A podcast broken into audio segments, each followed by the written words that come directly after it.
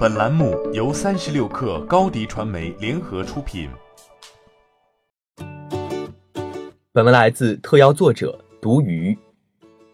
日前正值春节档电影高潮期，网上却出现了大量的高清盗版，甚至有一些人开始在转转、闲鱼等二手平台上叫卖，包括《流浪地球》《飞驰人生》等电影被标价一元、两元、五元不等。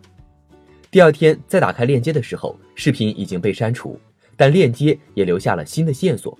且在这个线索页面，我们看到光阅读量就高达二十一万九千四百一十四人阅读，一千三百二十二人点赞。可以说，通过该盗版链接进来的人数量之多。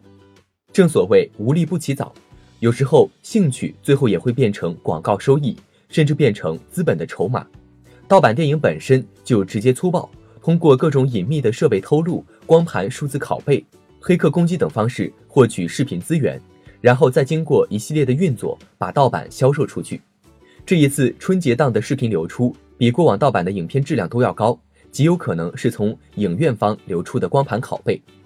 广告是盗版黑产中的利益不可分割的一部分，客户基本上是黄色网站、赌博、游戏等，通常在影片中植入。或者是在盗版电影网站打广告，除了广告收入之外，盗版黑产中最大一块蛋糕是来自销售收入。其实，盗版能够获得收益，无非是抓住了消费者的观影需求，低价吸引，赚钱诱惑。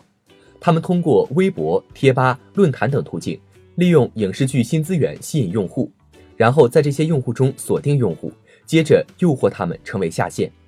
可以说，盗版黑产犹如传销一样。势力已经强大到无法想象的地步，甚至他们还扩张到了海外。钱损失是一部分，盗版带来的长尾效应更是致命的打击。因为只要有一个人把盗版上传到互联网上流通，那么资源就能通过 P2P 的节点们病毒式传播开来，一传十，十传百。到那时，谁还愿意花钱去电影院观看呢？当然，近几年相关部门企业对盗版打击力度也在逐渐加强。先后打掉了一批批盗版资源聚集站，如人人影视、极影等资源站，同时也在做技术升级，如曾经 P2P 的节点传播就能轻松查到第一上传者。